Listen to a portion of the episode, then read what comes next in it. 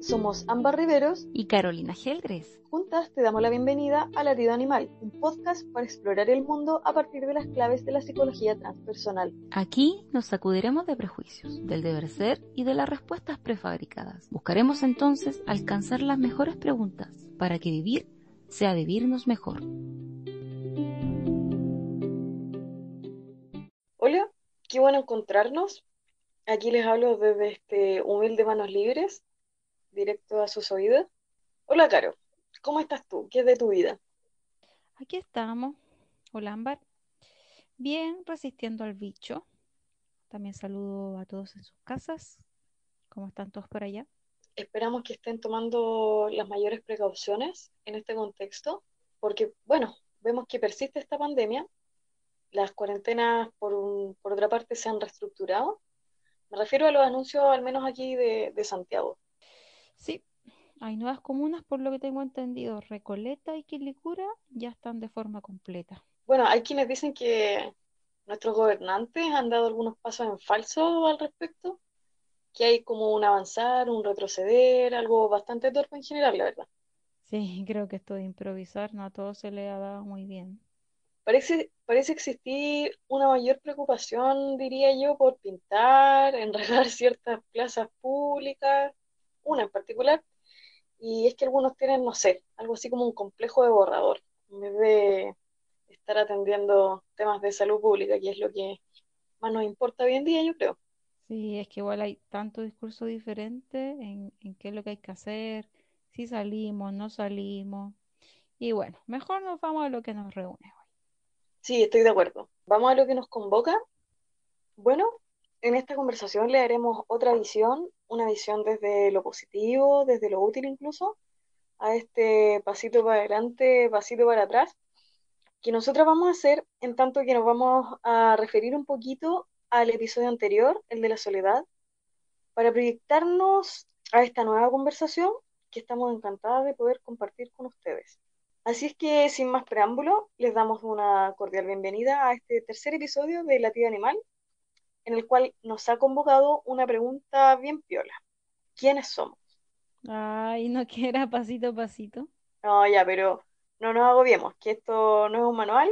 Hoy día nos vamos a pasar un poco el rollo, sí, vamos a palabrear, como escuché por ahí- por allí decir a una, a una poetisa. ¿Qué ser ese mismo? Ese ser uno mismo. Porque esto de la conexión suena bonito, a uno le puede despertar cierta ilusión, pero ¿es posible definir una identidad propia?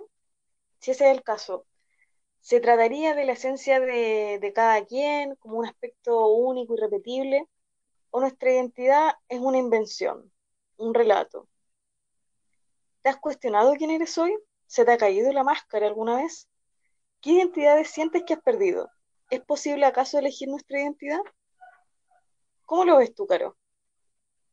Uf, buena tu pregunta. ¿ah? También podríamos pensar si la identidad responde a una configuración que se crea desde la niñez en relación con nuestros padres o cuidadores. ¿Qué sucesos de tu vida han determinado que hoy seas quien eres? Ay, fue un pase corto, me, me devuelve la pelota al tiro. Pucha, ya sí se notó. O sea, son varias preguntas y cuál de todas es más importante que la otra para comenzar. Creo que en cada tema que hemos tratado se me repite el dilema hacia la cultura incide más que la propia personalidad del sujeto. Y en lo personal, cada vez quedo con más intriga y dudas sobre eso. Eh, creo que por el momento es útil que solo pongamos el tema en discusión y verlo como factores no más propios de cada dinámica humana. Fíjate que, mm, aunque no quisiera, ¿Qué igual eso de la esencia me, me suena un poco a tongo. ¿Qué te puedo decir? Es, es una idea linda, pero bueno, vamos por partes. ¿En qué sentido podríamos entonces entender que uno tiene una esencia o que tiene un ser o es un ser? Porque ahí yo la verdad es que me pierdo. Mira, igual habría que partir por la diferencia entre el ser y hacer. Ponte tú, si ponemos atención a nuestro lenguaje, por ejemplo, cuando hemos escuchado a la abuela decir respecto de los nietos, ya, déjalo ser, y la mamá por dentro está, sí, claro, déjalo ser, déjalo ser. En ese sentido, lo que estamos escuchando es por una parte, no hagas nada o no interfieras, eh, pero esa interferencia, en este caso a un hijo, vendría a ser el intento por hacer algo que en el fondo significa que estamos también queriendo cambiar una forma de ser, un poco no fluyendo a lo que surja espontáneamente en ese otro. Ah, podría ligarse de alguna manera a una forma de comportamiento, entonces. Sí, pero igual creo que va más allá de eso. Te lo voy a ir planteando igual siguiendo a un, a un autor, un psiquiatra, Alexander Lowen, que es más conocido como por esto de la bioenergética, pero también se refiere a esto del ser. Y en este ser y hacer, el hacer responde más a una actitud externa, eh, que es lo que tú mencionas, y en cambio el ser respondería a una actividad más interna, que incluye poner atención en los sentimientos, por ejemplo, lo que se siente cuando hacemos algo. Ese ser sería equivalente al sentir. Un sentimiento en ese sentido no se hace, sino que un sentimiento solo es nomás. Por tanto, en el sentimiento no hay meta ni propósito, no responde tampoco a la razón y muchas veces hasta se opone a ella. Más bien las respuestas vienen involuntariamente y pueden encontrarse a través del cuerpo. Ah, ya, bueno, ahí podría entenderlo un poco más como un, como diciendo la abuela, un déjalo sentir, sentirse, ¿cierto? Un tal y como se está vivenciando y punto, digamos, como sin interrumpir eso. Claro, porque desde afuera, desde el hacer, podemos incluso inhibir y hasta bloquear nuestros propios sentimientos. Por ejemplo, si planteamos ahora otro escenario, cuando salimos tarde de, la casa, vamos atrasados a nuestro lugar de destino, estamos empeñados en solo llegar lo más rápido posible. Entonces no estamos experimentando ningún sentimiento aparte del el querer ir rápido. Entonces todo nuestro cuerpo se conduce hacia ese objetivo y querer cumplirlo nomás. En casos como esos, mis sentimientos son irrelevantes, como que no los consideramos y hasta creo que pueden como estorbar el querer reaccionar eficazmente. Pero entonces ahí nos encontraríamos con la siguiente pregunta. Por ejemplo, o sea, ¿sería posible así sentir al mismo tiempo? Digamos, mascar el chicle y caminar. Eh, sí, la idea es que podamos hacer cualquier actividad pudiendo conectar con lo que estamos sintiendo, enfocándonos en nuestro cuerpo que irá manifestando aquello que surge desde ese hacer. Lo importante también es que el llevar a cabo la tarea eh, se transforme en algo tan deseado como la meta, cosa que no te olvides del camino ni del proceso. Esto de hacer, esto de hacer parece como una queja universal igual. Mm, es muy común escuchar, es que tengo tanto que hacer y tan poco tiempo. Habíamos hablado un poco en el primer capítulo de esto, eh, a propósito de la cuarentena. Y en cierto sentido, eso querría decir que nos perdemos gran parte del tiempo de nosotros mismos, estoy pensando, porque si no hay una conciencia sobre lo que estoy sintiendo, eh, el estar en modo piloto me hace también perderme de mi propio relato identitario. Digo relato porque considero y me convence bastante el hecho de que nuestra identidad, en cierta medida, eh, si es que no absolutamente, se encuentra en nuestra memoria, básicamente. Esa memoria que, que permite como ir hilándonos, ¿cierto? A nosotros mismos. ¿Cómo me narro a mí mismo si no he sido presente de mi sentir o de mi hacer? Eh, en el fondo, lo que creo que pasaría es que en nuestra, digamos, película personal pasaríamos a ser como un personaje robótico, muy incidental, más que ser el protagonista de, la historia. No queda tiempo para que la memoria en el fondo pueda ser capaz de guardar realmente la experiencia porque la experiencia no está siendo consciente. ¿Qué consecuencias nos podría traer eso en el diario vivir? Pucha, al menos yo estoy pensando que puede ser básicamente un olvido de nosotros mismos. ¿Cuántas veces se ha hablado, cierto, de, ese tópico tan conocido del me olvidé de mí, no sé, por qué me aboqué a otros, pretendí cubrir necesidades de otros, me quedé estancado, estancada en un rol que yo cumplía, que incluso hizo desaparecer mi identidad más personal, quizás. Por ejemplo, como sucede muchas veces con el rol de mamá, ¿cuánto en modo mamá estoy al día? Podría pensar alguien, ¿verdad? Es posible a partir de nuestra identidad, de una forma, vivirla de una forma más unitaria y no tanto a través de los roles, como una superposición de roles, un vivir fragmentado. Yo creo que en estas consecuencias también tendrían impacto en nuestras relaciones. Claro. Pensando en eso de las relaciones y en los roles que adoptamos, ahí el punto también está en ese otro, po, y cómo ese vínculo va configurando nuestra identidad. Y hay un concepto que se trabaja en antropología que pone justamente atención a ese otro. Me refiero a la otra edad y la otra edad en este contexto se entiende como ese encuentro con un otro. En esa diferenciación o similitud lo que hago es verme desde mis características físicas, caracterológicas que tienen que ver con mi carácter, eh, forma de expresarme y de ser en general, dependiendo de la profundidad que tengan esas relaciones. Y ese otro me va reflejando quién soy yo. Ya, sí, te entiendo. Pero ¿en qué momento podríamos decir que, que identificamos a un otro? Estoy pensando, por ejemplo, en el caso de los bebés. ¿En qué momento uno podría captar que ese bebé no está como solamente percibiendo imágenes de su entorno, ¿cierto?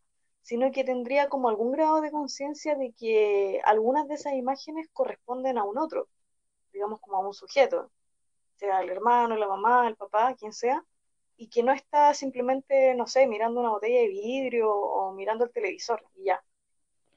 Mira, hay quienes terminan hablando con una botella, pero ya eso es otra cosa. Creo que ese, re- ese reconocimiento del otro se da, pero no tan temprano, sino por ahí en los primeros años, desde ya siendo niño, él puede decir yo, como yo soy esto, y comienzo a apuntarme incluso con el dedo a, a, a sí mismo. Entonces, si ya está esa identificación con un yo, esto permitiría que pudiera ver ese otro. po. A esa edad, esos otros suelen ser sus progenitores o cuidadores, quienes son sus principales referentes identitarios, donde, no sé, por la jerarquía, las normas, el deber ser, son parte de las primeras cosas que va construyendo esa identidad. Y aquí me gustaría igual detenerme en una reflexión crítica que, que creo que también compartes conmigo, y si no, dime, eh, de la necesidad de ver a los niños como niños y dejar de pensarlos desde nuestra visión de adulto. Eh, la cosa es pensar al niño desde el propio niño, no desde el adulto. Entonces, en el niño hay que pensar que no hay un orden, por ejemplo, está siempre creando, siempre queriendo experimentar, y es ahí donde aparece el adulto a romper con eso, normándolo, en el front, en el front, en el fondo frustrándolo desde muy pequeño. Eh, si retomamos claro, la idea, frustrándolo. frustrándolo. Eh, ah, claro que en el fondo sería evitar el rasgo adultocéntrico que tiene nuestra cultura. Claro, claro. Y si retomamos la idea de ser, el niño sería el mejor ejemplo del momento en que más ser somos. Eh, me acordé con esto que dijiste de la imagen y, cómo aprendemos, o sea, cómo aprenden los niños por los gestos, cómo aprendemos. Eh, ver cómo ellos buscan la cara de sus referentes para saber qué hacer y sentir cuando pasa algo. Por ejemplo, estaba viendo un video el otro día donde todo estaba con subtítulos en español. Y el pirigüín de la casa se puso a mirar conmigo sin entender absolutamente nada, pero me vio reírme en varias ocasiones. Entonces él también empezó a reírse. Y cada vez que yo me reía, él se reía. Y al final, cuando terminó el video, me dice, ¡ay, que era chistoso el video! Y yo lo miré así como, pues no entendiste nada. Pero responde a eso. Me miraba y se reía. Qué gracioso el pirigüín. Un abrazo de pirigüín ahí. Bueno, en el fondo, claramente somos a través de nuestras referencias y de lo que vamos aprendiendo del entorno, ¿cierto? De lo que vamos viendo. Sí, es verdad, y ese relato termina siendo igual construido en gran parte por los padres o cuidadores, donde desde su visión termina sabiendo a priori lo que es bueno, malo, lo que es lindo, feo, lo que es correcto, incorrecto y muchas más cosas. Nociones que ya están condicionadas por su personalidad y cultura, de quienes las dicen. Entonces ya van con una máscara particular, como esto que decías tú, por el rol de las madres.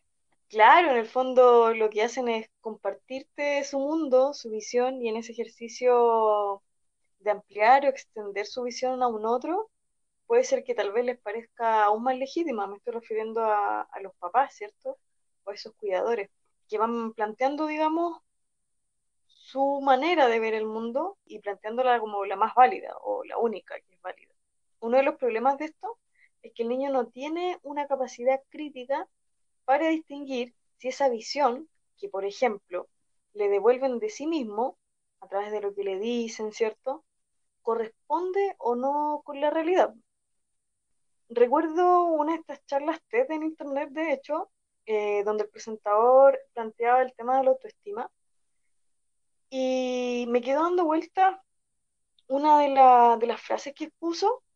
Abajo yo creo que en la cajita de descripción les podemos dejar el link por si a alguien le interesa ver la, la presentación, en verdad se las recomiendo mucho.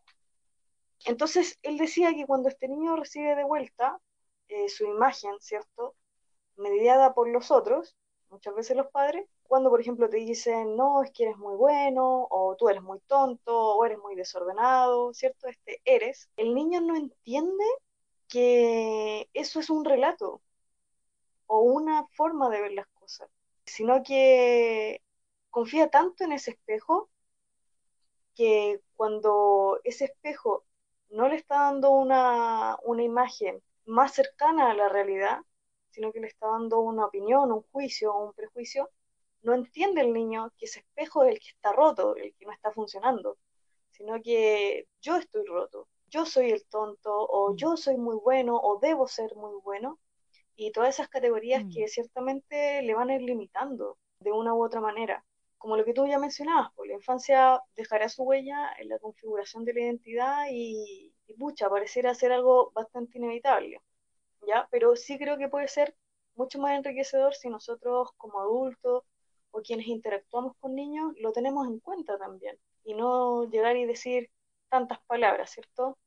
En este sentido, pienso que es inevitable pensar nuevamente que ese reflejo, como decía, se vuelve parte de nuestro autoconcepto y por tanto colabore en la formación de nuestra autoestima, que es una de las herramientas más fundamentales, yo creo, y, pienso que en esto puedes coincidir conmigo, con la que una persona puede enfrentar la vida, ¿ya? Tiene que ver, ¿cierto?, con los sentimientos negativos o positivos que tenemos hacia nosotros mismos y de cuán valiosos pensamos que somos, ¿cierto?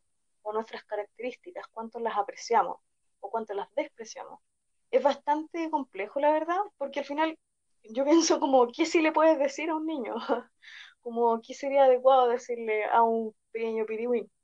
Decirle que es bueno, por ejemplo, no necesariamente va a generar una huella positiva en la identidad y eso es como súper injusto para uno porque parece una característica positiva, ¿cierto? Pero al mismo tiempo puede como coartarlo y generar esto que tú dices que tiene que ver con una relación de amor condicionado, finalmente donde ser bueno se va convirtiendo en una necesidad como tan fuerte, tan fuerte, pero desde el querer complacer al otro, no desde el ser uno mismo.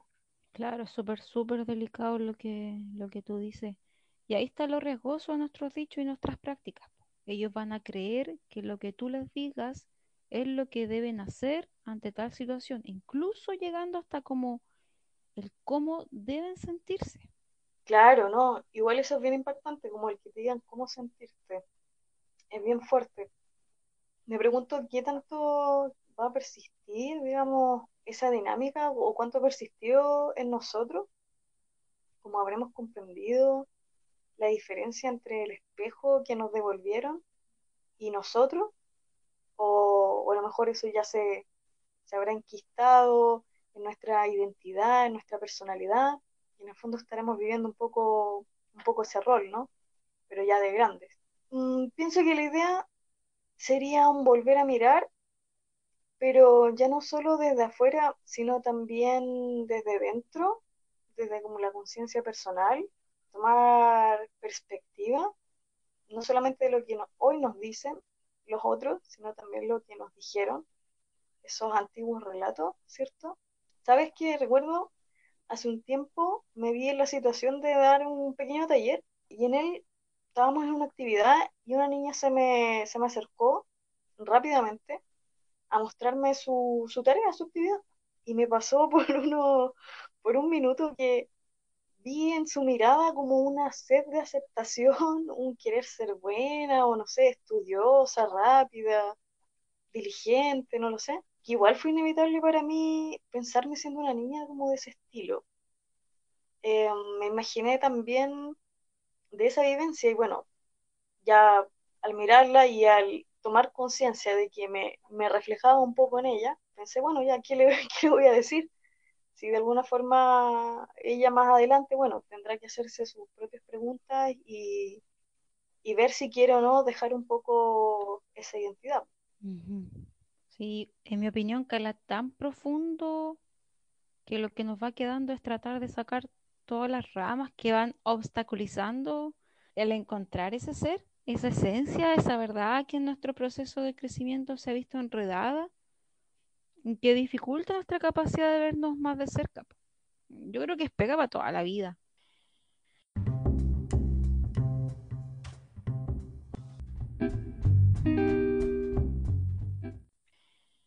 Y bueno, esperamos que puedan seguir acompañándonos en este recorrido. Sí, pues no, no nos desanimemos. Y...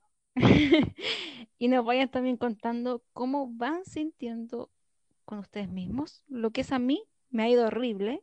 Y mm. nada, pues les dejamos un abrazo grande y nos vemos la próxima. Yo mejor no voy a decir cómo me ha ido. Lo vamos a dejar ahí en el misterio. bueno, no olviden que pueden encontrarnos en las principales plataformas, YouTube, Spotify e Instagram como la de Animal Podcast. Pueden también dejar sus comentarios en nuestra cuenta de Instagram o en la cajita de comentarios de aquí de YouTube, donde próximamente les vamos a, estar dando cuenta de un curso sorpresa, ¿verdad, Caro? Sí, de eso no vamos a adelantar nada, pero de seguro va a ser una súper, súper herramienta que les va a servir a lo largo de toda su vida. Así que les dejamos un besito y nos vemos la otra semana. Chau.